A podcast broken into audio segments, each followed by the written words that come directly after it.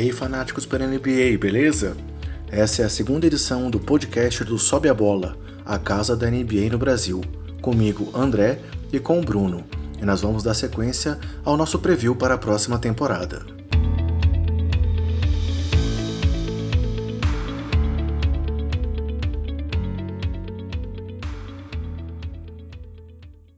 Então, dando sequência ao nosso preview, é, vamos falar agora dos sete times que não foram para os playoffs na Conferência Leste na temporada 2017-2018.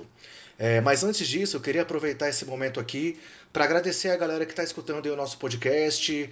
É, tivemos acessos aí à nossa primeira edição na Irlanda, nos Estados Unidos. Isso fora o pessoal que já é leitor assíduo do, do blog em Portugal, Angola, Moçambique, mesmo no Reino Unido. Então, queria agradecer esse pessoal e dizer que a gente vai continuar aqui esse trabalho para fazer o melhor possível para vocês.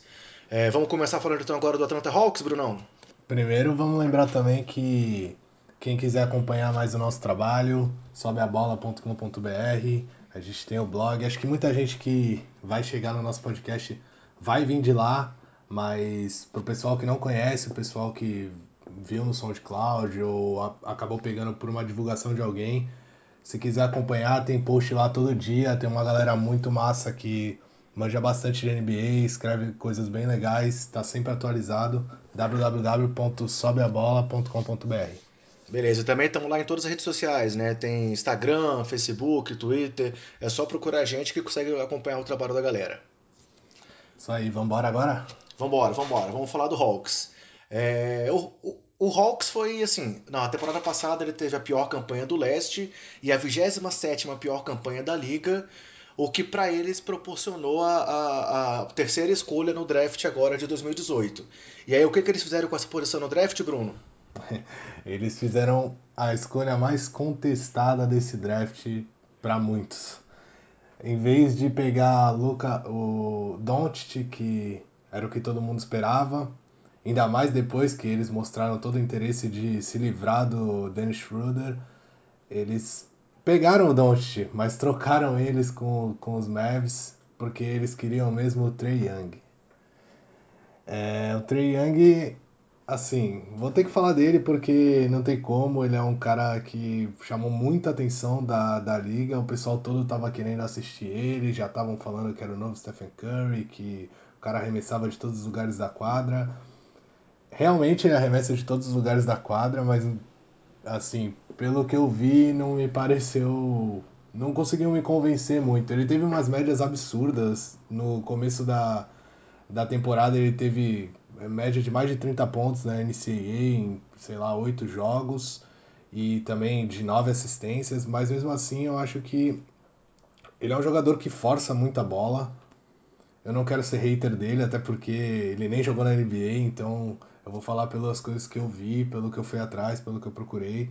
E quem quiser, tem vários vídeos dele na internet. Acho que desse draft ele é um dos calouros que estão, assim, o pessoal mais está por dentro, o pessoal mais está tá procurando, está vendo.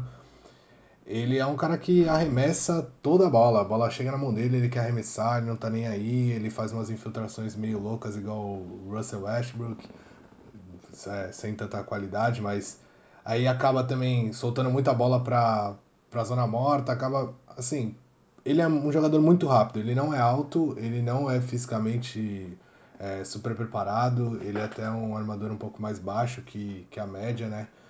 Mas ele é bem rápido, então ele consegue fazer infiltração muito rápido e se deixar ele livre, ele chuta, não importa de onde que ele tá, ele pode estar dois metros atrás da linha de três, ele vai arremessar. Bom, é um calor assim interessante que acho que o pessoal tem que ficar de olho, mas não pode, ele não pode cair no erro de chegar na NBA pensando que ele vai chutar toda a bola, vai acertar, que o time é dele. Apesar do Hawks ter feito bastante esforço para ter ele no elenco, eu acho que ele tem que ir com um pouco de calma porque tem muita gente em cima, sabe? É meio que o Lonzo Ball dessa, dessa temporada, o que todo mundo queria ver o Lonzo Ball por causa do pai na temporada passada, é mais ou menos o que, o que querem dele nessa temporada. É, assim, realmente foi uma troca que pode ser muito contestada, assim, e, e há também aquelas dúvidas. Ah, será que ele vai demorar para estourar? Até pela comparação do estilo de jogo. Ah, será que ele vai ser que nem o Curry, que vai demorar alguns anos para poder chegar num nível de elite mesmo? Mas realmente foi uma aposta muito grande do time de Atlanta é, é, em fazer essa escolha. Porque se a gente for pensar bem assim, para essa temporada, o Atlanta deu o último passo nesse rebuild deles aí, né? Nesse processo, digamos assim, lá em Atlanta. Porque se a gente for pensar lá que 2014 e 2015 eles conseguiram recorde de, de, vitórias da franquia com aquele time que tinha Al Horford, Paul Millsap, é, Kyle Korver, é, o Jeff Teague na armação, é, esqueci quem era o ala daquele time. Ah, era, era o, o DeMar Carroll, né? Então, assim, era um time que estava muito bem, que chegou a ter esse quinteto titular sendo eleito como o jogador da semana. Foi uma coisa inédita. A NBA premiou o, o quinteto como, como um prêmio individual, de tão bem que aquele time estava, né? Chegou a 60 vitórias. E aí cada peça foi saindo ano a ano e agora saiu o técnico, né? Agora saiu o Mike Budenhauser, que foi o grande mentor desse time. Então, esse é o passo final dessa reconstrução desse time de, do, do Hawks, né?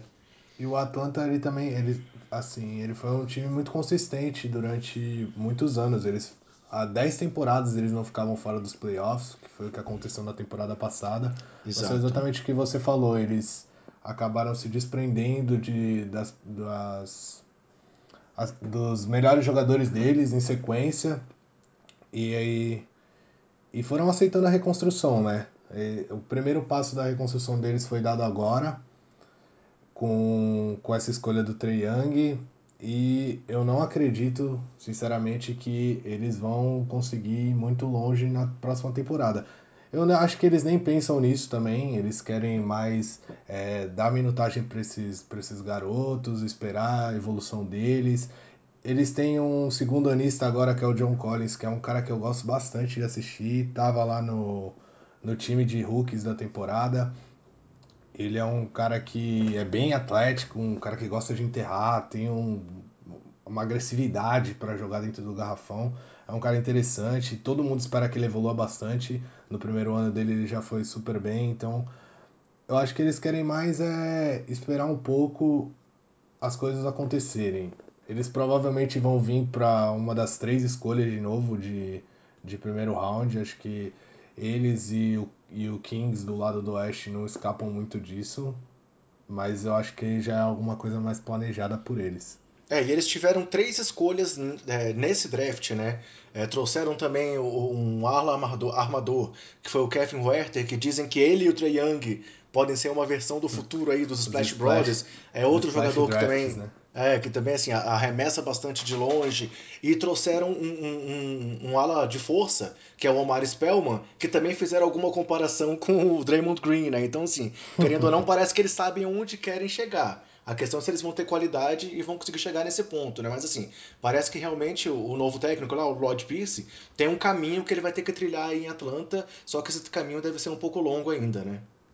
Ah, sim, eu acho que eles estão no caminho certo porque não tem muito como fugir disso, vão ter que ir para a reconstrução, já foram, aceitaram isso depois de 10 temporadas, se, se livraram não, acabaram perdendo suas principais estrelas para outros times, viram o desmanche e e também teve a questão do Dennis Schroeder, que é um cara, apesar de muita gente não gostar dele, é, muitos amantes do basquete não gostarem do, do, do, estilo de jogo dele, um pouco marrento também, o jeito de jogar.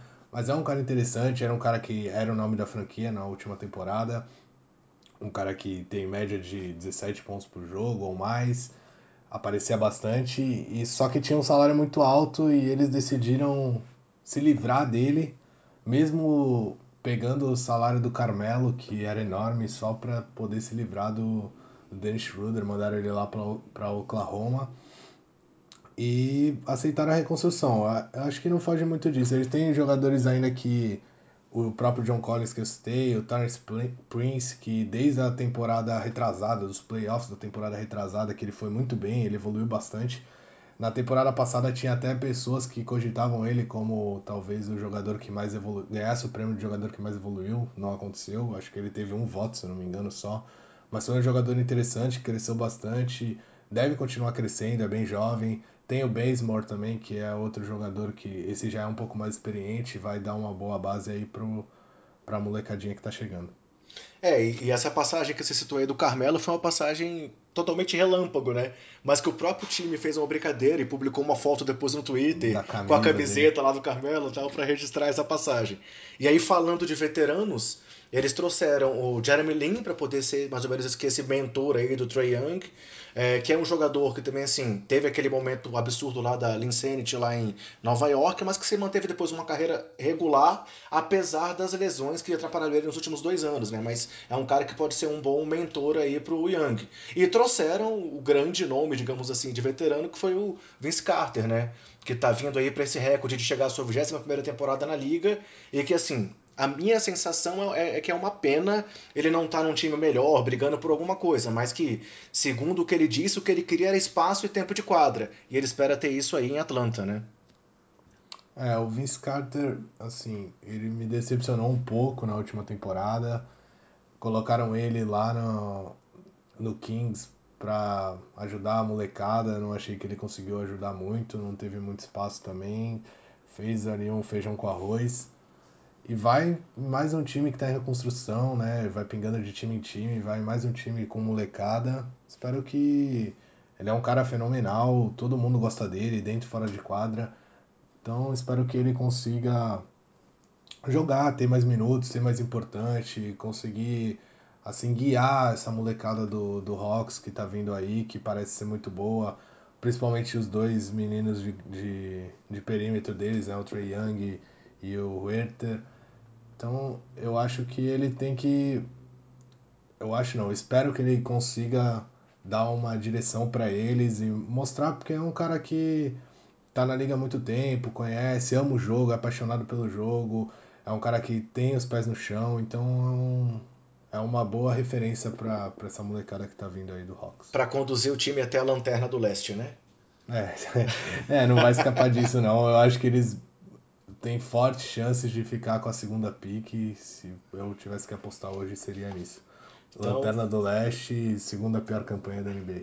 Beleza. Passando então para a Flórida, é, o, o, time que teve a segunda pior campanha no ano passado no leste foi o Orlando Magic e que assim des, mostrou que ele continua tendo assim uma, uma queda por jogadores grandes e aí, com a sexta posição no draft, eles trouxeram o, o, Mobamba, né? Que foi um nome que foi muito falado, muito cogitado, tanto pela envergadura, quanto pelo tamanho, quanto pela defesa, é, quanto também pelo fato de ser um jogador ainda talvez um pouco cru. E aí foi, é mais um homem grande que chega lá em Orlando. E aí, será que, que o Bamba consegue já ter algum impacto de cara? Você acha que vai ser uma questão mais pro futuro? O que, que você espera aí dessa escolha que o Magic fez no, nesse draft? Para quem está um pouco fora né, da, dessas questões de draft e de pré-temporada, o Mobamba tem incríveis 2 metros e 40 de envergadura. Ele. Não sei nem o que dizer sobre isso, ele é um armário, é um cara muito grande. Ele bateu os recordes até do. do como é o nome? Da, da pré-temporada que eles do fazem as. Draft as Combine. Isso, exatamente, Draft Combine. Ele bateu os recordes de envergadura. E todo mundo fala muito da defesa dele, que ele é um cara que dá muito toco, é, é até esperado isso, porque ele é um cara que tem uns braços muito, muito grandes. E é mais um cara grande que chega lá, mas pelo menos eles se livraram do Biombo, que. A, a, o Biombo fez uma temporada muito boa com o Toronto, né? E aí já todo mundo já quis abrir o olho para ele, acharam que ele ia virar como um bom jogador. Aconteceu que o Orlando foi apostar nele, era lógico que não ia acontecer. Mas eles têm outros grandes, é, jogadores grandes lá para garrafão, que eles realmente gostam disso. É, em compensação eles trouxeram o Mosgov, né? Se levaram do Biombo, mas trouxeram o Mosgov e seu contrato absurdo que o Lakers deu para ele. É, é, eu não sei quem é pior, o Lakers por fazer esse contrato ou eles por pegarem esse contrato, mas eu não acho que eles vão ter grande evolução. Eles apostaram de novo no, no Aaron Gordon, deram 80 milhões de dólares em quatro temporadas para ele, a renovação. Querem que ele seja o, o, cara da franquia. Mas eu gosto bastante do, do Aaron Gordon, do jogo dele. Acho que ele é um cara bem agressivo. O que prova isso são as enteadas dele. Ele é um dos maiores é, enterradores, né, dunkers que a gente fala na, na NBA atual.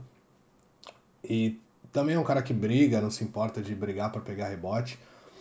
Só que o problema dele, para mim, é estar no Magic, porque que nem o Ladipo ficou lá, não deu certo, não quiseram apostar e agora ele tá lá como All-Star na em Indiana. Então, eu não vejo o Aaron Gordon levando a franquia mais para frente ou mais para trás. Acho que eles vão acabar ficando ali no meio de novo. Eles não não são um time horrível, assim que você olha e não vê nada de bom, mas também estão longe de ser um um bom time, então acho que eles vão ficar pelo mesmo lugar do que da última temporada. E deveriam começar a pensar mais no, nos jogadores mais baixos, né? na, na, na armação da equipe. É, cogitaram bastante o Isaiah Thomas, que eles não foram, acabou indo para Denver. Eles tinham interesse no próprio Trae Young também, né? Mas ele acabou não sobrando até a sexta escolha. Era uma boa opção para eles, porque eu acho que eles precisam de um jogador para armar o time, para agitar mais o, o ritmo de jogo deles. É, vamos ver como é que vai encaixar esse garrafão aí com Gordon, é, Bamba, Mosgov, o próprio Vucevic, né, que era o titular de lá até o momento, deve continuar pelo menos no começo da temporada. Aquele garoto que eles trouxeram no draft passado também, o, o Isaac. O Isaac, uhum. isso. E assim, realmente pensando na armação, é, o que eles têm hoje são ou o DJ Augustin, o veterano que já estava lá, ou o Jerian Grant, que trouxeram do Chicago. Também, assim, são opções que não estão muito. muito é, é não, são, não agradam a todos. Então, cabe ao técnico novo também na equipe, que chegou agora, né, o Steve Clifford, que estava no, no, Charlotte, é, encaixar isso tudo e tentar mostrar um novo rumo para a franquia. Eu acho que é uma, uma, temporada, talvez, de transição, mais uma vez, para que eles tenham um destino próximo aí para frente, mas que não dá para ter nenhuma expectativa que não ali brigar entre a 12 talvez, e 15 posição do leste, né? Não dá para sonhar muito alto já nesse ano. É, eu acho que é uma franquia que precisa de uma reviravolta, sabe? Eles estão estagnados há muito tempo. É, teve um fato que aconteceu agora que fora das quadras, mas que vai, acredito que vai influenciar bastante, que foi a morte do proprietário deles, né? Ele já tinha mais de 90 anos e ele era dono da franquia desde 1991. Então, estão falando muito de como vai ficar agora, porque ele tem quatro filhos, né? E só um deles trabalha no, efetivamente no Magic, e ninguém sabe muito bem o que vai acontecer na questão de, de, da diretoria do Magic, né? Qual, qual vai ser as frentes. Mas o Magic está nisso há muito tempo, é, é uma equipe que teve seu bom momento lá com o Shaq, depois teve seu bom momento com o Howard, mas nunca conseguiu manter isso por muito tempo. E falando um pouco dos jogadores que tem lá, eles têm jogadores até interessantes. O Terence Ross não é um mau jogador, o, o francês lá, o Fournier. É, Fournier também é um, é um bom jogador. E esse Isaac, eu acho que se ele for bem preparado, ele pode virar um grande jogador na liga. Ele é um cara bem alto, o biotipo dele lembra bastante do Kevin Durant. É um cara que arremessa é, muito bem no perímetro, ele passa bem a quadra, ele consegue jogar na posição 4, consegue também jogar na posição 3, apesar de ser muito alto. Então é um cara que assim, o Magic tem que se apegar ao pouco que tem, eu acho que ele era uma boa de se apegar, tentar dar mais, mais visibilidade e dar mais minutagem para esse moleque, porque eu acho que ele pode dar um, um up na franquia nos próximos anos. Beleza seguindo em frente aí, vamos falar um pouco das apostas que o Chicago Bulls, que foi o 13º time na temporada passada no leste e 24º na liga, fez para essa temporada, né? Assim, é, depois daquela temporada aí, há, há, dois anos, onde ele teve aquela classificação para os playoffs, com aquele time totalmente maluco que tinha Rondo, Wade e Butler, é, ano passado a reconstrução começou com força total, o Butler foi trocado, o Rondo não foi renovado, o, o o Wade também acabou saindo e trouxeram a molecada lá do, dos Timberwolves, né? Que foram o Chris Dunn, o Laurie Markkanen, que foi a sétima escolha, e o Zach Lavine. E agora a aposta, pelo visto, parece ser em já consolidar essa molecada, né? Porque além de renovarem com o Lavine por uma bolada, ainda fizeram a, a, contratação do outro jogador do mesmo draft que o Lavine e com o mesmo histórico de lesões que foi o Jabari Parker. Você acha que tem chance de dar certo essa, essa dupla, ou melhor, esse quinteto de moleques aí no, no time de Chicago, junto com o Ender Carter que eles trouxeram do draft? É, quem diria que. Quem diria um ano atrás que talvez na próxima temporada, na 19 e 20, o, o Chicago Bulls estaria melhor que o Timberwolves, né? Eu aposto forte que vai estar, se você quer saber. Eu acho que todo mundo olhou aquela troca do Jimmy Butler com maus olhos e pensaram, nossa, o que, que o Chicago tá fazendo? Que tá pegando uma pique de um, um moleque que ninguém conhece, tá pegando o Chris Dunn, que assim, não Teve despontou primeira temporada muito ruim, é. não despontou pra NBA, tá pegando o Zach Lavine que tá machucado, mas a gente vai falar mais pra frente do Wolves, eu acho que a franquia tá tomando uma, uma diretriz perigosa nessa, nessa temporada, então vamos falar deles no próximo episódio ou talvez no, no seguinte. Então eu vou, vou, vou me atentar mais aos, aos Bulls. É, Jabari Parker é um cara que é habilidoso, tem porte físico, só que você paga pelas lesões dele, né? O Bulls ainda foi um pouco inteligente, apesar de pagar 20 milhões na, no, no contrato dele nessa temporada e 20 na próxima, a próxima é direito de escolha dos, dos Bulls. Se eles não quiserem, eles simplesmente não renovam e mandam o Jabari Parker embora. Então, o que eles querem com isso é ver se o Jabari Parker pode ser aquilo que todos esperavam que ele fosse, né? Até porque ele foi draftado na segunda escolha, uma escolha muito alta. Então todo mundo sempre esperou grandes coisas dele e ele acabou tendo várias lesões e, e não conseguiu mostrar isso. E quanto ao Zach Lavine, também é um jogador muito interessante, é um jogador que antes de se machucar começou a matar a bola de três, então adicionou mais uma arma ao jogo dele, que era muito de infiltração, de, de brigar, ele era um cara atlético, era rápido. Ele começou a, a arremessar de três e, e começou a ganhar, evoluir, né? E ganhar mais visibilidade na liga. O Bulls logo pegou, só que o problema da lesão também, uma lesão séria no joelho, pode atrapalhar ele. É uma molecada interessante. Eu acho que o, o Chris Dunn já evoluiu da, da primeira temporada para a segunda, acho que vai evoluir ainda mais. É um jogador que é um bom defensor até para chegou como um bom defensor na liga por, por ser novato. É um jogador que gosta de ficar com a bola na mão e não, e não tem aquele, aquela vontade toda de matar a bola. Então é um cara que tenta agitar mais o ritmo do jogo. É, e o, e o Markkanen foi uma grande surpresa, né? Todo, ninguém esperava muito dele e ele acabou. Se ele tivesse sido draftado um ano antes, ele com certeza, com sobra, seria o, o calouro do ano. Pra você ver como a temporada dele foi boa. E mesmo o Bulls, assim, ninguém esperando muita coisa dele, ele conseguiu se destacar bastante. E acho que vai crescer ainda mais nessa temporada e nas próximas. Então, o Bulls tem que ir com calma. Não vai ser agora que eles vão. Eu não acho, pelo menos, que eles vão brigar pelos playoffs agora.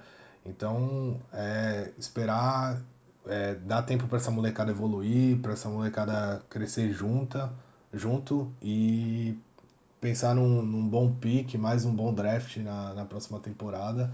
Para quem sabe daqui a uns três, umas três temporadas tá brigando lá no, nas cabeças do leste de novo. É, eu concordo com muita coisa que você falou aí. Assim, eu acompanhei o Bulls de perto na temporada passada é, é, e tentando deixar um pouco o clubismo de lado, assim, realmente eu vi muito, muito talento nessa molecada. É, tanto que teve aquela sequência lá de vitórias consecutivas, que depois geraram tanto a, a troca do, do Mirotic, né, que saiu de lá porque estava jogando contra o time, ao fazer o time ganhar, digamos o assim. O time estava ganhando é, muito. É, então assim, ele saiu de lá. Fora depois disso, teve os moleques que foram poupados, o próprio Markkanen, ele, ele tinha sido o calouro que mais rápido tinha chegado a 100 bolas de 3 na liga. E aí, depois dessa marca, ele começou a ser poupado em vários jogos. O Dan teve duas ou três lesões depois desse período. É, o Lavine estava voltando ainda, mas também jogava poucos minutos. Então, assim, é, é, eu acho que essa molecada promete. E, assim, falando especificamente do, do Dan, assim, ele teve uma média de dois roubos de bola na temporada passada. Se eu não me engano, eu li em algum lugar que é o primeiro jogador com menos de 25 anos a ter média na NBA com mais de dois, de dois ou mais roubos de bolas numa temporada. Então, assim, ele também mostrou que aquela temporada inicial lá no, no, em Minnesota tem muito a ver com aquele pouco aproveitamento que o Thibodeau dá para os calouros, é, aquele pouco espaço. Então, eu acho que esse quinteto, complementando agora com o Wendell Carter, é, que é um jogador também que está chegando nesse draft muito bem referendado, que apesar de não ter aquele hype em cima dele, é, houveram comparações, por exemplo, com o Al Horford, que é um cara que joga mais para o time, que não aparece tanto, mas que acaba sendo muito eficiente. Eu acho que esse quinteto, com Dan, Lavine, Parker, Markney e Wendell Carter, pode ser assim um, um, um, time de muito futuro. E querendo ou não, é a primeira vez que o, o criticado é, Fred Hoiberg está tendo um time na sua mão do jeito que ele gosta, que é um time com velocidade, espaçamento de quadra, onde tanto o, o, Marketing quanto o Carter pode abrir para arremessar de fora, onde o Parker tem infiltração, mas também estava trabalhando com arremesso de fora. Como você falou, o Lavine estava também é, melhorando nesse aspecto. Então, claro que o elenco ainda é muito desigual, é, é, é, tem que saber como é que ele vai dividir os minutos, porque ainda tem o Robin Lopes veterano lá, tem o Bob Portes, que teve uma temporada muito boa também é, vindo do banco. Então tem que ver como é que ele vai encaixar o time. Mas sinceramente eu acho que é um time que tem futuro sim. E eu não me espantaria se esse time surpreendesse e tentasse já até ali, tá próximo dos playoffs ou brigando por uma vaga. Afinal o leste está totalmente aberto, né? Então, é, tentando, mesmo tentando deixar meu clubismo de lado, eu acho que eu tenho confiança de que esse time pode, pode surpreender. O que seria ruim para o próximo draft, mas que seria bom para, sei lá, para que a franquia desse um pouco de alegria para a torcida de novo, né? É, isso que me deixa um pouco o pé atrás. Eu acho que eles podem até brigar sim pelo por playoffs. Não, não é nenhum absurdo dizer que dizer isso, porque o, o leste está bem aberto, tem, tem muitos times parecidos ali para brigar. E eu acho que se eles derem certo e, e tiverem com vontade, eles podem brigar sim, só que eu não, não vejo isso sendo bom para a franquia, não agora. Porque uhum. você chegar nos playoffs agora para ser varrido pelos Celtics ou tirar um jogo do Celtics ou do Fila, eu não acho que isso vai ser bom para eles, eles vão acabar prejudicando um futuro que pode ser melhor se eles escolherem ir com calma, sabe? Então, eu acho que eles deveriam só dar tempo para essa molecada crescer, o próprio Dan, o Markkanen, o Wendell Carter Jr., que eu ouvi falar muito bem dele, falando que ele é um cara que consegue abrir espaço na quadra. Só o único problema que eu ouvi falar é que ele é um jogador um pouco lento, talvez isso atrapalhe um pouco para a NBA, mas ele é um dos jogadores mais prontos, segundo os especialistas, para estar tá na liga, então ele provavelmente pode chegar e ser titular e começar, mesmo com o Robin Lopes lá, que está lá encostado também, é um que o Bulls tem que se preocupar em se livrar, porque não vai dar muita coisa para eles agora. E eles têm uma outra molecada lá que pode vir do banco, o próprio Bob Porres, que você citou, tem o Daisy Valentine, tem o Arce Diácono, que há duas temporadas atrás jogou demais, demais na NCAA.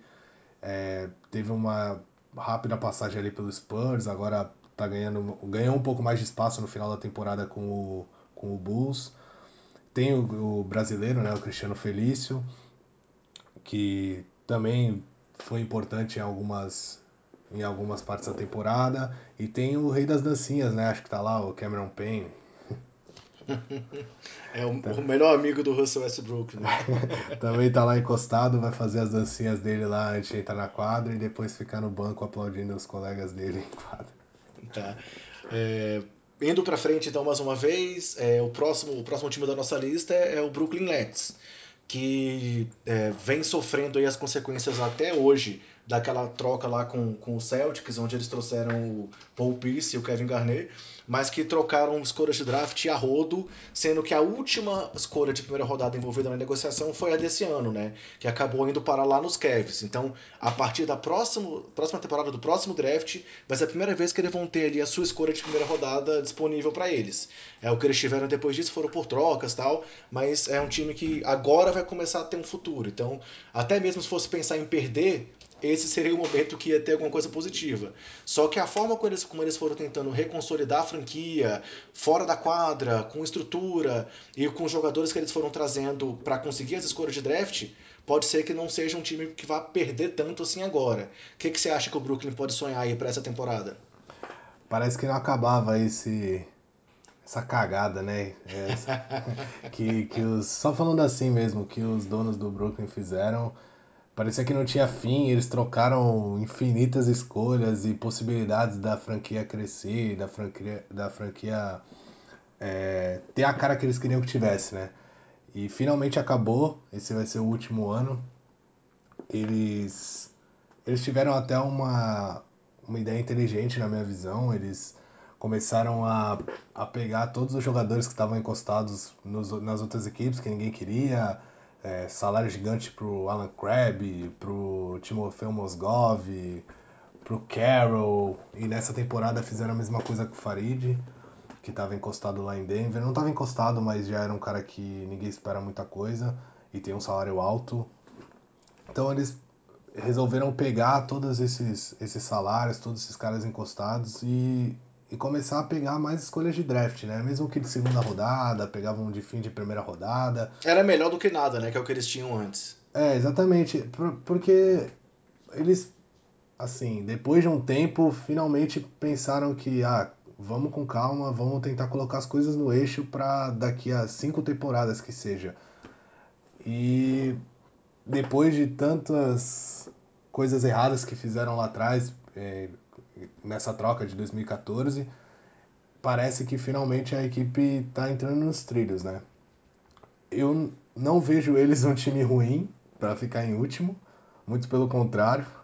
Eu acho que eles vão ter que tentar ser pior do que são para ganhar umas posições no draft, porque eles têm jogadores interessantes, tem todos esses que eu citei que estão encostados lá, são jogadores experientes que podem fazer um time e ele ser competitivo no, no, no leste para brigar ali, talvez por última vaga de playoffs, se, se, se todos eles quisessem realmente. Tem ainda o DeAngelo Russell, né, que tenta ainda evoluir mais e despontar como uma estrela que era que todo mundo esperava quando ele foi draftado. Ele tá indo aí pro último ano do contrato de calouro, né? Para tentar realmente mostrar que merece um contrato maior, contrato é, é, de respeito na próxima temporada, né? Se ele já gostava de ficar com a bola, se ele já gostava de ficar com a bola antes, imagina o que ele vai ficar com a bola nessa temporada. Ainda mais que os companheiros dele não tem ninguém que que ele que imponha respeito assim para ele para ele, né? Isso, isso atrapalha um pouco ele. O ego do, do, do DeAndre Russell é bem alto. É um moleque que parece ter muita cabeça de moleque ainda e acho que isso tem que evoluir nele se ele quiser ser uma grande estrela mesmo. O, Bru o Brooklyn que é, nessa semana começou a sonhar com o Jimmy Butler, né? Ele falou que, que queria uma troca para sair dos Timberwolves e pintou como os principais candidatos é, Brooklyn e o New York Knicks. E teve mais um, quem foi o outro? Los Angeles Clippers. Los Angeles Clippers. É, ele quer um grande mercado, né? O Los Angeles ou Nova York. Acho que foi isso que ele visou mais. E times que E onde tem... ele possa ser o, o, dono do time, né? Onde ele possa é, ser times... realmente o, o franchise Exatamente. Player. Exatamente. Times que não Primeiro são times que têm muita visibilidade, segundo são times que podem colocar outra estrela para jogar ao lado dele na próxima Podem dar um contrato máximo para ele na próxima temporada, né? Podem dar um contrato máximo, apesar de que o contrato máximo que ele poderia ganhar seria com o Timberwolves, uhum. o, que é um contrato de 5 anos, ele pode ganhar um contrato de 4 anos em qualquer um desses times, com, com o salário máximo que ele pode receber. Eu não sei se é uma boa ideia pro, pro, pro Brooklyn apostar no, no Jimmy Butler. É lógico que eles não têm quase nada, e para quem não tem quase nada, é, ter o Jimmy Butler é muito bom. Só que é, eles têm que pensar no que eles vão dar pro Jimmy Butler, ainda mais depois, pelo Jimmy Butler, né? Ainda mais depois de tudo que fizeram lá em 2014. O Brooklyn tem que ficar um pouco com o pé atrás, sim. Já é um jogador que é um pouco mais velho eles têm que pensar se isso vai render títulos para eles, se isso vai render é, um chamariz para outras estrelas, porque sem só com o Jimmy Butler eles não vão chegar longe, ou muito longe, onde eles planejam ir, então tem que pensar bem o que, que eles podem fazer com isso, se é uma boa ideia mesmo se livrar de escolha de draft, que eu acho que não é, ou de alguns jogadores interessantes lá, como o Jim Weed, o Jarrett Allen, que surpreendeu muita gente, foi a escolha de número 20 da temporada passada, é um pivôzão é, bem atlético, até um pouco rápido e surpreendeu bastante, então tem o Rondai Holly Jefferson também, Caris Lever, tem jogadores interessantes lá e novos que ainda podem evoluir, então eu acho que Brooklyn tinha que esperar. Esperar porque o momento deles vai chegar, eles fizeram as escolhas certas depois da burrada que fizeram, começaram a colocar as coisas no trilho e a partir de agora a ideia é que melhore. Então eles não podem ter toda a pressa para chegar no topo e acho que eles já estão pensando bem exatamente isso, né? É, eles seguiram, eles seguiram fazendo um trabalho de base, né? Assim, é, é, é, trouxeram talvez aí um grande nome na troca do, com o Lakers, que trouxe o Russell, é, trouxeram esses vários jogadores aí que são role players importantes, e talvez dar esse passo agora por causa dessa bomba Jimmy Butler, digamos assim, é, pode ser um, um arriscar demais, é o que você falou. Então, assim, eles também trouxeram, antes, antes de saber dessa notícia, trouxeram Ed Davis e Shabazz Napier do Portland. Então, assim, eles estavam continuando trazendo, tentando montar um elenco encorpado e que tentasse trazer uma cultura um pouco mais vencedora para a franquia, né? Então, é, o trabalho deles era de base a aposta no Butler pode ser muito arriscada. Mas como você falou lá atrás, acho que a gente tem que falar mais do Butler quando for falar do, do, do dos Wolves lá na frente, que pode ser até que já tenha sido decidido o futuro dele, né? É, pode ser que sim. É bem provável, até visto que ele não parece nem um pouco feliz com a franquia, então acho que a franquia vai buscar alguma coisa em troca dele, não vai simplesmente deixar ele, ele sair assim. Então, para os Nets, qualquer posição ali entre o nono e o décimo quarto lugar do leste é possível. É, eu acho que eles devem ficar ali na décima posição, décima primeira posição. É um time que não é tão ruim quanto esperavam, né? Depois de não ter nenhum draft nos últimos quatro anos, nada de importante, então ele tá até melhor do que eu pensava que podia estar. Sinceramente, eles têm jogadores interessantes, conseguiram fazer uma, uma boa base mesmo pro, pro time voltar para os trilhos. Então é esperar agora, tentar fazer um bom draft no ano que vem, escolher um jogador importante, tentar adquirir uma estrela, mas que não custe muito, não custe essa base que eles é, construíram nesse, nesses últimos, nessas duas últimas temporadas, principalmente. Né? É, e aí, então, atravessando a ponte do Brooklyn, chegamos lá no New York Knicks, né, que foi o 11 time do leste na temporada passada que continuam assim com a dúvida com relação à volta do, do grande craque deles, né, do Kristaps Porzingis, que se lesionou na temporada passada e que até o momento não tem previsão exata de quando vai voltar. Chegou-se a falar lá atrás até que ele poderia perder a temporada, mas isso não tem sido mais cogitado, mas não sabe se ele vai voltar em janeiro ou vai voltar realmente próximo aos playoffs. E que nesse draft, mais uma vez, viu um calouro que eles escolherem ser vaiado pela torcida no momento da escolha. É, e aí, você acha que o Kevin Knox pode ser uma grande escolha para os Knicks? Pode surpreender que nem o Porzingis? Ou talvez eles pudessem ter ido em outro jogador também nesse draft? Primeiramente, eu quero fazer um desabafo aqui contra a torcida do, do Knicks, é, lá de Nova York, é lógico, eu não quero ofender ninguém daqui do Brasil que acompanha o Knicks, mas ô torcida chata essa lá de Nova York. Todos os calouros que vão lá, foi assim com o Porzingis, agora a mesma coisa com o Kevin Knox. E provavelmente vão pagar a língua porque já se mostrou um jogador muito interessante, um jogador bem atlético, super explosivo. Fez uma Summer League espetacular que ninguém esperava. Então eu acho que eles vão pagar, acabar pagando a língua deles de novo. E o Knicks não tem muito para onde ir também principalmente sem o Porzingis. Eu acho que com o Porzingis eles podiam até tentar brigar por alguma vaga no, nos playoffs ali, em oitavo, sétimo colocado, porque eu acho que é um time que tem bons jogadores, tem o Courtney Lee, por exemplo, o Hardaway Jr., que apesar do salário astronômico, são bons jogadores, são jogadores importantes. O Enes Kanter, que para mim é um desperdício de potencial, sinceramente ele é um cara chato, assim, em quadra, um cara que incomoda, que gosta de brigar, que pega, sei lá, oito rebotes ofensivos por, por partida. Então, ele é um jogador que pode, poderia estar ajudando grandes times da NBA, poderia estar no Houston, no Warriors, em times que estão brigando por alguma coisa na temporada, o próprio Celtics. Ele ia ser um jogador super importante nessas franquias, porque é um jogador que briga bastante, é um jogador que vem do banco para fazer 12 pontos e pegar 9 rebotes, sendo 4 ofensivos, e isso é muito importante. Então, para mim, ele é um pouco de desperdício de potencial. É, ele estando lá no Knicks, mas o Knicks tem que, agora com a saída do. Como é o nome dele? Do presidente? O Phil Jackson?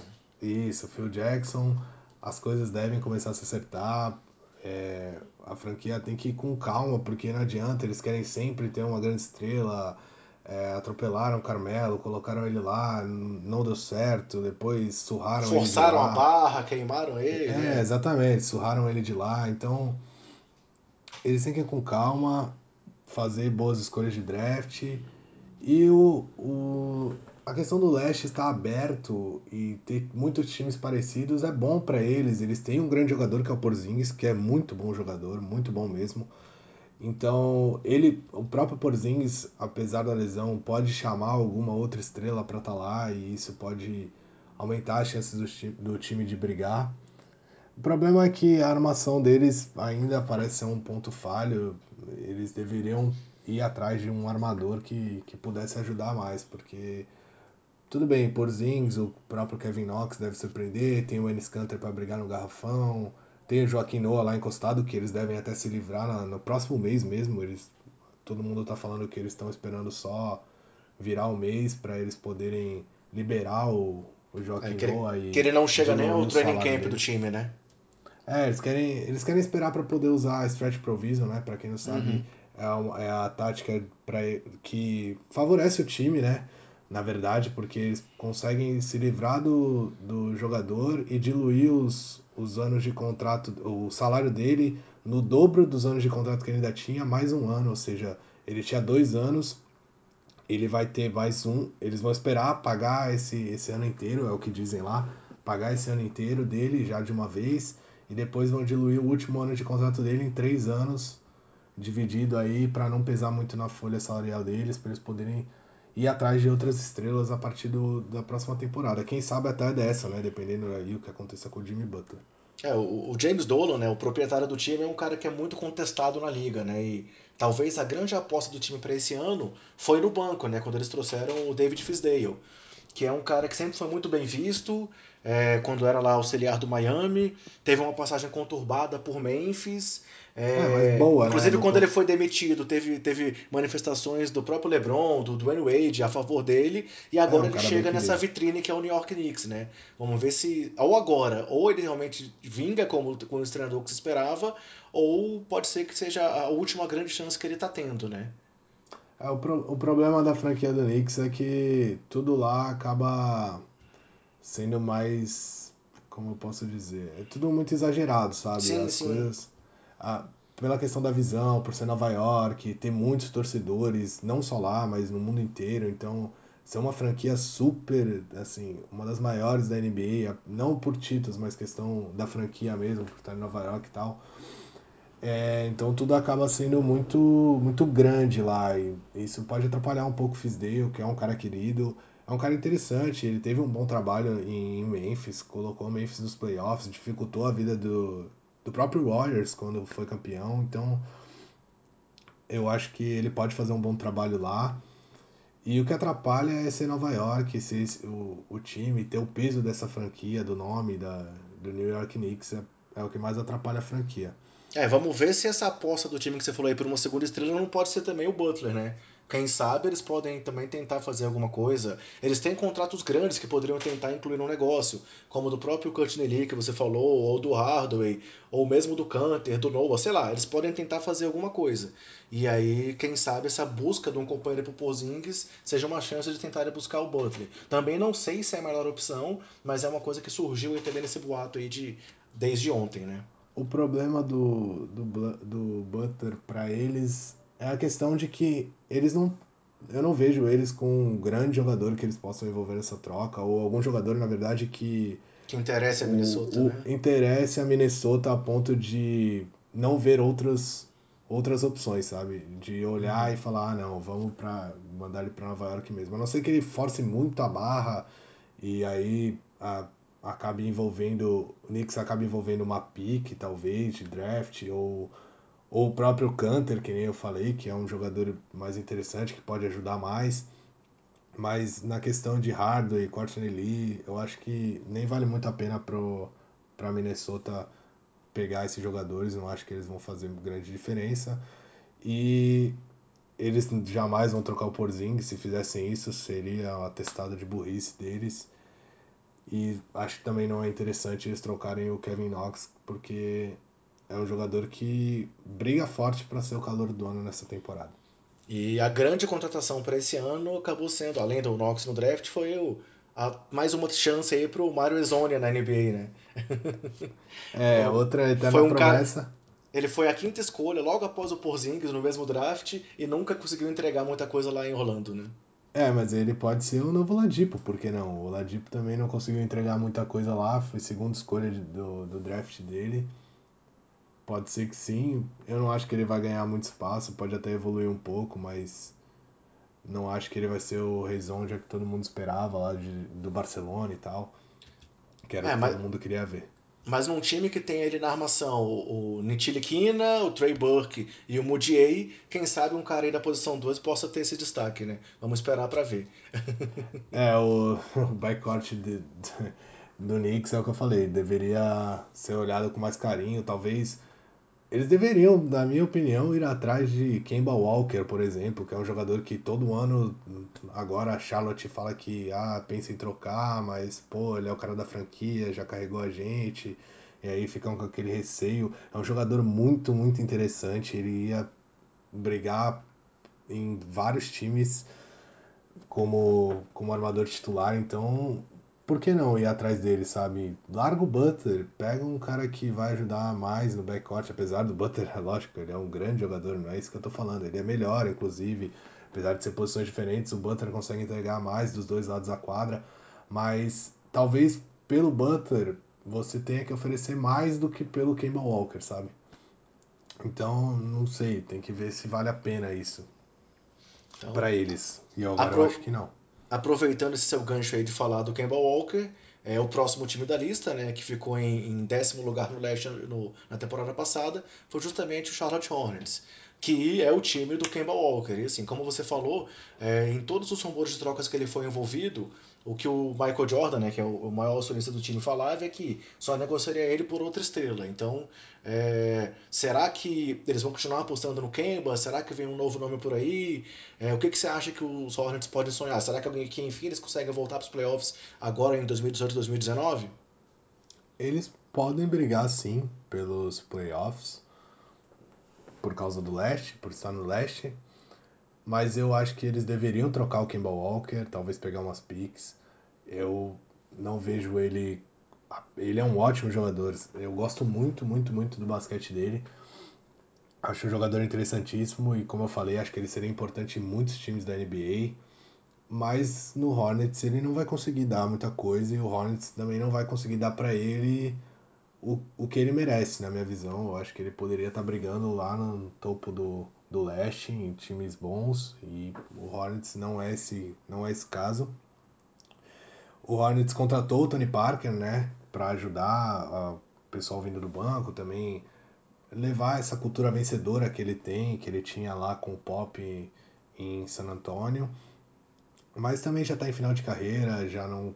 Ano passado teve as piores médias de- da carreira dele. Então não acho que ele vai conseguir contribuir muita coisa, a não ser. Acho que ele vai acabar contribuindo mais fora de quadra do que dentro, mostrando a direção, mostrando tudo que ele já ganhou. Tem o fato de ele jogar junto com o Batum na seleção, né? Então já se conhecem um pouco, já, são, já vai estar mais enturmado. É, falando um pouco do resto da equipe, eles têm um jogador que pra mim esse ano vai mostrar o que, que esperavam dele, que é o Malik Monk. Eu ia te fazer Monk. essa pergunta. O Malik Monk, ele chamou muito a minha atenção no- na temporada passada. Ele era um scorer assim que ele tinha muitas maneiras de pontuar, muitas maneiras. Ele pontuava fora muito, ele matava muita bola de três, ele pontuava dentro, fazia enterradas, infiltrações. E ficou meio tímido ele na primeira temporada dele, né? Na temporada de calor, não apareceu muito, muita gente esperava mais coisa dele.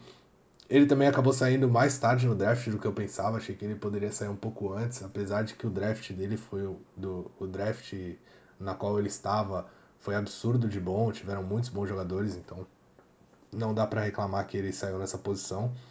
Só reforça o quão bom foi o draft da temporada passada. E eu acho que agora com, com o segundo ano na liga, é, as pessoas já olhando um pouco mais desconfiadas, acho que ele vai poder colocar a cabeça no lugar e mostrar mais o jogo dele. Acho que ele vai evoluir sim, acho que ele tem grandes chances de, de ser uma surpresa aí para muita gente que já não espera muita coisa dele. É, uma coisa que eu não esqueço da temporada passada foi ele, ele, se eu não me engano, no draft ou um pouco depois, falar que ele venceria o próprio Michael Jordan num jogo de um contra um. então, assim, é, é, tinha uma expectativa grande, ele não decolou e vamos ver se ele realmente pode entregar agora. É, falando sobre o Tony Parker, é, quem veio agora para treinar o time do, de Charlotte foi o James Borrego, né, que era auxiliar lá de San Antonio. Então, o próprio Parker falou que essa vinda para Charlotte não teve a ver com salário, que o salário que ele vai receber aqui foi oferecido para ele também lá em San Antônio, mas que a, a, a, proposta que ele teve de participação, de minutos de quadra, dessa importância de liderar ali a segunda unidade do time, foi o que fez ele escolher é, Charlotte em detrimento a San Antônio. Então, por mais que ele tenha falado que quer se aposentar como um Spur, é, preferiu essa mudança. Então, acho que pode ser talvez a grande, a grande chave de mudança desse time, porque é um cara que, por mais que esteja no fim de carreira, chega ali com vontade, chega com a experiência que ele tem, até mesmo para auxiliar o Campbell Walker, que por mais que seja um cara que vem de duas participações no All-Star Game, é um cara que nunca teve esse lado vencedor, digamos assim, como você colocou. Então, foi uma contratação que pode ser muito importante. É, além disso, acho que o resto é aquele time também que já estava ali, o Batum que você citou, é, o Kid Gilchrist, que é um cara que é um ala muito explosivo, muito atlético, mas que falta dar um segundo, dar aquele passo a mais na carreira. É, e se a gente for olhar pro, pro garrafão, é, eles trouxeram o Biombo, que você citou lá atrás como aquele cara que é, é, teve uma grande temporada, depois disso não conseguiu mais render, apesar do destaque defensivo, é um cara que deixa muito a desejar, e deixaram, é, de, deixaram de apostar no, no Dwight Howard, né, que teve lá é, na temporada passada, e que é um cara que, querendo ou não, contribuiu bastante. É, foi o líder de rebotes e líder de tocos do time na temporada passada. Então, realmente é um time que tem toda uma chacoalhada básica no elenco, na expectativa de tentar brigar por alguma coisa já agora. Não sei se eles vão conseguir e nem sei se foi a escolha ideal para eles, mas é, pelo que tem falado o Michael Jordan, pelo que a gente tem escutado, tem lido sobre o time de, de Charlotte, o que eles querem é dar esse passo a mais, é realmente voltar para os playoffs agora já, né? É, eu acho que eles podem até sim brigar pelos playoffs, mas é volta naquilo que eu falei. Será que vale a pena você estar nos playoffs para brigar contra Celtics, Philadelphia, Toronto, os times que vão estar mais em cima? Será que vale a pena para eles agora isso? Isso vai dar alguma coisa para eles daqui a duas ou três temporadas? Vai ser chamativo para mandar uma estrela para lá? Não, eu duvido muito. E, e o Kemba sozinho não vai conseguir fazer esse time chegar no topo do leste. Ele precisa de ajuda. O time não oferece isso para ele. O Tony Parker vai ser importante, é lógico que vai, é um grande jogador, é super vencedor, é MVP de final de, de NBA, então. Mas ele não, não é mais aquele Tony Parker, ele vai ter os minutos dele, vai fazer tá, talvez seus 10, 12, talvez até um pouco mais de pontos ali, dependendo de quanto tempo ele tiver vai ser importante fora da quadra, vai ajudar os meninos. Tem a questão de já conhecer o técnico, de se dar com o Batum, mas eu, eu não acho que, que seja a melhor escolha para Charlotte tentar brigar pelos playoffs só por estar nos playoffs, sabe? Isso não, não vai dar muita coisa para eles agora. Talvez eu, se fosse o Michael, que não é o caso, queria ser, mas não é o caso no mínimo na, conta, na conta bancária dele, né? É, pelo menos isso, né? Mas nem isso. É, eu tentaria uma reviravolta, sabe? Mudar mesmo, trocar o Kemba, pegar umas picks talvez, ou jogadores mais promissores para o futuro, porque eles têm um bom potencial no Kemba de troca. É um jogador que não tem, tem muito time aí que precisa de armador e pode oferecer alguma coisa boa para o futuro para eles. Talvez uma escolha e ou talvez um, uma promessa, um jovem jogador que foi escolhido nesse, nessa temporada na temporada passada e começar uma reconstrução, até com o Tony Parker, para ele ser esse cara que vai direcionar os meninos como ele fez com o Murray ano passado na no, no próprio San Antonio. Ele acabou vindo do banco e estava sempre ali, dando conselho, ajudando o, o jovem jogador de, de, dos Spurs. E você sabe alguma coisa desse ala, desse Mile Breeds, que eles trouxeram na 12 posição? Você chegou a ver alguma coisa sobre ele? Confesso que dele eu também não pesquisei muita coisa, não. Não, não, não acompanhei. Não vou nem me arriscar a falar, porque nem não vi nem os, os especialistas falarem sobre ele. Entendi. Então, a sua posição é entregar a chave da franquia pro Malik Monk. É, na, na verdade, é quase isso, na verdade. É deixar ele evoluir, porque eu acho que ele tem um grande potencial, sim. Mas não é querer colocar ele para brigar lá com, com pelos playoffs, porque eu não acho que isso vai ser bom para a franquia. Ele é um cara muito novo, ele pode sim virar uma estrela daqui a 3, 4 temporadas, a gente não sabe. Então, sabe, prepara o terreno para ele ser essa grande estrela, talvez seja a melhor ideia. É, eu acho também, assim, que ele não vai, eles não vão estar ali entre os piores do leste, mas para mim ali nono, décimo, deve ser onde eles devem terminar a temporada.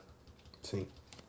Tranquilo. Então, fechando assim a nossa lista de hoje, não, é, o, time... Detroit, pô. Então, Detroit fechando, Pistons. tem o último ah. time, isso que eu ia falar. Tem o Detroit Pistons, que foi o nono, o nono, o nono time da temporada passada, né? Exato. Eles tiveram ali a grande movimentação durante a temporada passada, com a troca é, que levou o Blake Griffin para lá. Chegaram ali a brigar pela oitava posição, parecia que eles iam conseguir chegar, mas ali na reta final tiveram algumas derrotas consecutivas e acabaram com 39 vitórias e o nono lugar do leste.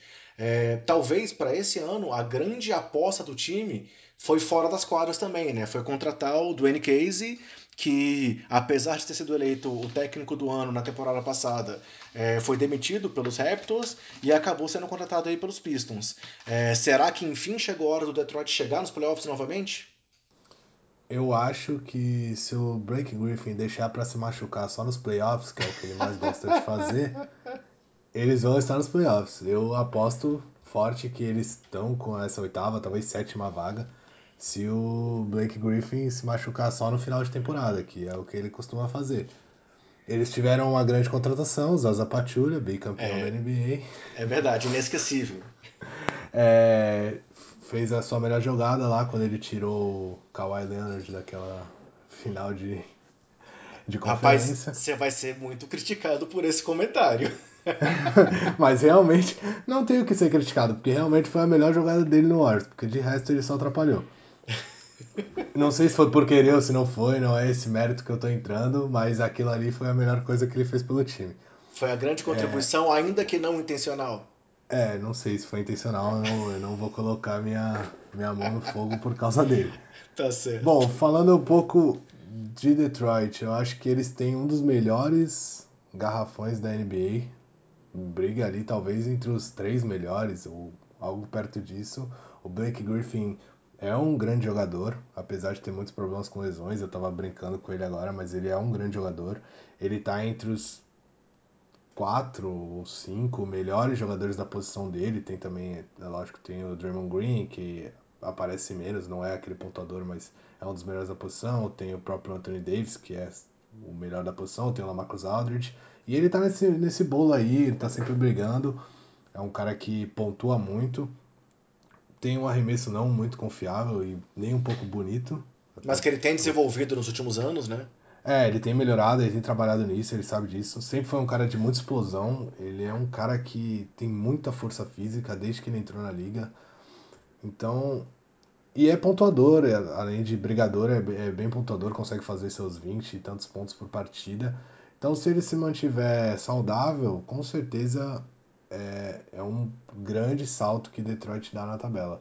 E o outro e o outro parceiro dele de garrafão, que é o André Drummond, é um jogador muito interessante. Não é tão pontuador, mas acho que ele, nesse ponto ele até acaba completando um pouco o Blake Griffin. Ele é um jogador, ele é um jogador que pega muitos, muitos rebotes, tá sempre brigando lá. Então, ter os dois lá dentro, dois brigadores, dois caras que é, pegam muitos, muitos rebotes e isso deixa o, o time de Detroit bem chato de se enfrentar, ainda mais esses times que tem o jogo mais de fora, não vão ter que depender da bola de três contra eles, porque brigar lá no garrafão contra esses dois gigantes é difícil. Então, mas o problema deles é que fora esses dois, eles têm muita muito pouca ajuda, né? Não tem muito quem quem faça alguma coisa para ajudar os dois.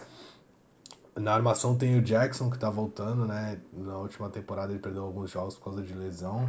Também é um jogador interessante, mas não é um jogador que, que muda a franquia de status. Eles poderiam. É nisso que eu falo, sabe? O Kemba Walker, por exemplo, é um jogador que se encaixaria perfeitamente nesse time.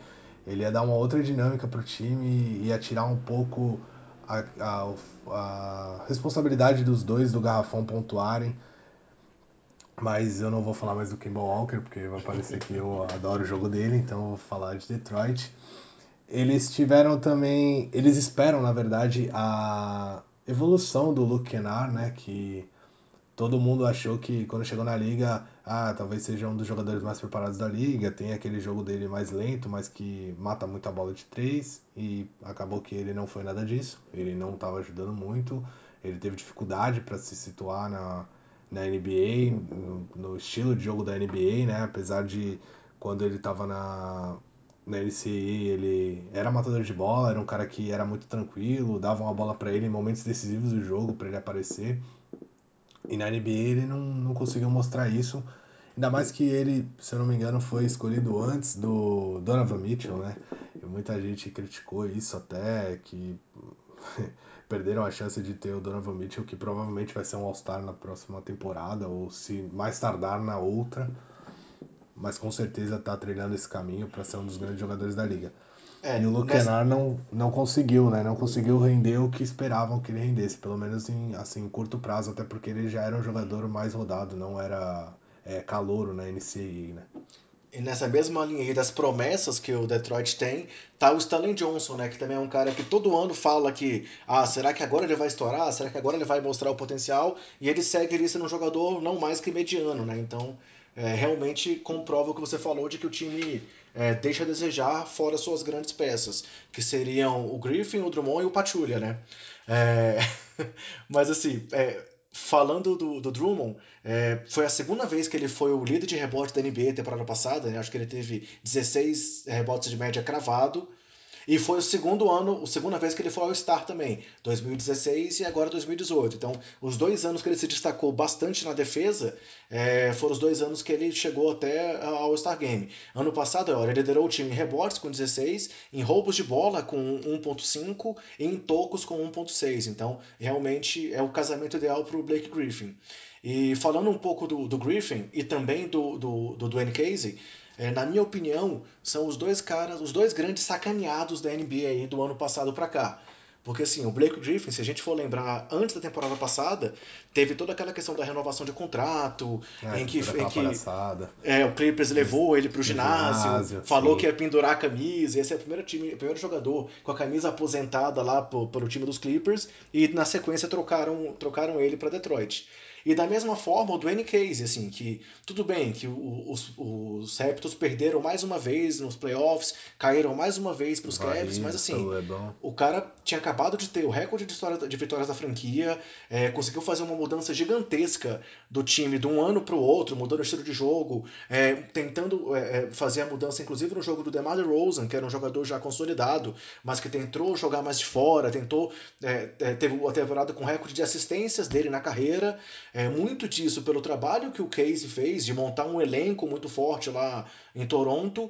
E aí, ao final da temporada, devido à derrota para os Cavs, é, mandaram o cara embora. E aí ele acabou vindo para Detroit também. Então, é, olhando para o Casey e para o Griffin, é, digamos que é a chance deles mostrarem, assim, mostrarem que eles podem dar, dar algo mais e mostrarem que eles podem é, é, render o que se esperava deles, seja fora da quadra, seja dentro da quadra. E olhando também para o perímetro, como você falou, é, o Red Jackson é um cara que também tem muito dessa questão do, do excesso de confiança, né? Para não falar uma mania de grandeza. É um cara que desde lá de quando ele estava é, em Oklahoma, é, achava que jogava mais do que jogava, mas também assim, ele agora tem peças ao lado dele que podem render. É, o Kenar, que você falou, o Stanley Johnson, os dois é, homens de garrafão, o Glenn Robinson também, que chegou agora, vindo do, do Indiana e que pode contribuir. então, assim, é, é, é um elenco que é um elenco que tá encorpado, tem boas peças e que realmente nesse leste que está tão em aberto após a, a, a iminente queda do Cleveland, pode ser que realmente chegue aos playoffs. Eu também acho que chegou a hora deles voltarem, até por essa vontade toda que tanto o treinador quanto o, o, o craque do time, né, o Blake Griffin, vão ter para mostrar isso nessa temporada. Então, é, para mim, é certo de que eles vão voltar aos playoffs, claro, desde que o Griffin não se machuque cedo, como você mesmo disse, né? É, o Dwayne Case eu acho que acabou sobrando para ele, sabe? A equipe precisava, a equipe não, a franquia do Toronto precisava dar uma resposta para aquilo, porque ninguém esperava, todo mundo achou que não, dessa vez Toronto tá jogando bem, Toronto montou um elenco, Toronto vai conseguir brigar e aí foram varridos. Então eles precisavam mexer alguma coisa Eu nem acho que eles pensaram a ah, tirar o Dwayne Case vai ser o caso, mas acabou sobrando para ele. Tanto eles não pensavam que quem tá lá de treinador agora era um auxiliar dele, então é um cara que aprendeu com ele, talvez não mude muito o estilo do time jogar. Foi mais para dar uma resposta para todo mundo de falar, gente, a gente tá tentando, a gente quer dar esse passo a mais, a gente já tá nessa, há umas três temporadas e não tá dando certo, então o que, que eles fizeram? Vamos trocar o técnico e vamos trocar o nosso principal jogador. Talvez isso não seja o suficiente e eles acabem se complicando, mas eles precisavam dar uma resposta, eles precisavam mostrar que, calma lá, tem alguma coisa errada, porque até agora que parecia que estava dando tudo certo, no final foi a mesma coisa. Então acabou sobrando pro Danny Case. Mas eu também acho que ele é um injustiçado, é um cara que fez um grande trabalho, mereceu o título de melhor treinador da, da temporada passada, porque era, um, era assim, o Brad Stevens, por exemplo, era um cara que a gente já esperava que ia fazer o bom trabalho que fez. É lógico que ele surpreendeu muito, até porque ele não teve as peças que, que todo mundo contava no começo de temporada, mas o Dwayne Casey mudou o estilo do time jogar, fez o time jogar, o banco funcionou muito bem de Toronto e isso passa muito pelas mãos dele. Então acho que ele poderia até ter, ter sido disputado mais por, por algumas outras franquias, mas acabou caindo em Detroit, tá com gana, que nem você falou, de mostrar. Também acho que ele vai querer fazer um bom trabalho para mostrar que, que foi injustiçado com essa, com essa demissão lá de Toronto. E o Blake Griffin é a mesma coisa. Depois daquela palhaçada que fizeram com ele lá, em, lá no, em Los Angeles, também tá querendo mostrar o que atrapalha ele realmente são as lesões, porque ele é um ótimo jogador, é um dos top 15 talvez do, da liga quando tá saudável, ou até melhor que isso. E falta para ele uma continuidade, aparecer nos playoffs quando precisa aparecer, quando o time precisa dele. Mas eu não. Vai ser um time chato, na minha visão, de enfrentar, porque times que tem garrafão forte, igual o dele, os deles, são times muito chatos de se enfrentar, são times que complicam jogos. E mas eu não acho que eles têm força para tirar muita coisa no leste não. Vão brigar pelos playoffs, provavelmente vão estar nos playoffs de novo essa temporada mas não, não avançam muito mais que isso. E quanto ao Drummond, ele é um jogador muito interessante, muito mesmo. Ele é um cara que pega muitos rebotes, 16 rebotes é uma média absurda de rebotes. Só que ele tem o problema de que ele não consegue arremessar. Ele disse que estava melhorando isso, que ele queria aparecer mais com arremessos, talvez até de fora do perímetro. Ele citou isso, mas eu acho que um cara que não consegue arremessar um lance livre não pode falar uma coisa dessa. Ele tem 40% de, de lance livre, 50% na melhor temporada dele de lance livre, então calma lá. Primeiro faz os lances livres, até porque você vai ter mais chances de arremessar lances livres do que bola de três, e aí depois você começa a pensar em arremesso, mas ele tem que pensar sim nisso, porque para ele se tornar um jogador mais completo e aparecer mais nessa NBA, que cada vez mais pivôs tem que saber jogar fora, tem que assim ser uma ameaça para outro time quando estão fora do garrafão ele precisa disso para conseguir aparecer. Tem que Mas ele teve, ele teve o recorde de assistências dele na temporada passada, né? Ele subiu de 1.1 na temporada anterior para 3 assistências por jogo. Então, assim, mostra que ele está buscando. Claro que não é uma evolução. Assim como nos lances livres, assim, ele subiu de 38% para 60%. Então, assim, claro, é, é, não é nenhum primor, mas eu acho que com a, com a dupla com o Griffin pode ser que ele consiga entregar algo mais sim.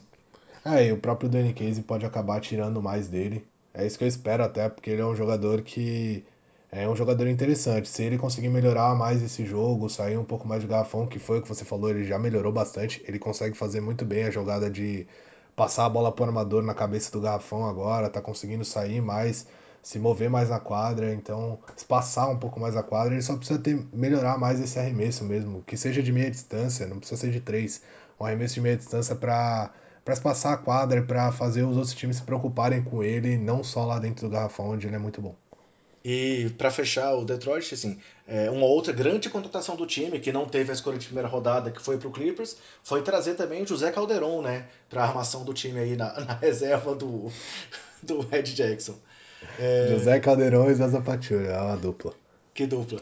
Pois é, então assim, esse foi o último time que a gente vai abordar nessa nossa conversa de hoje.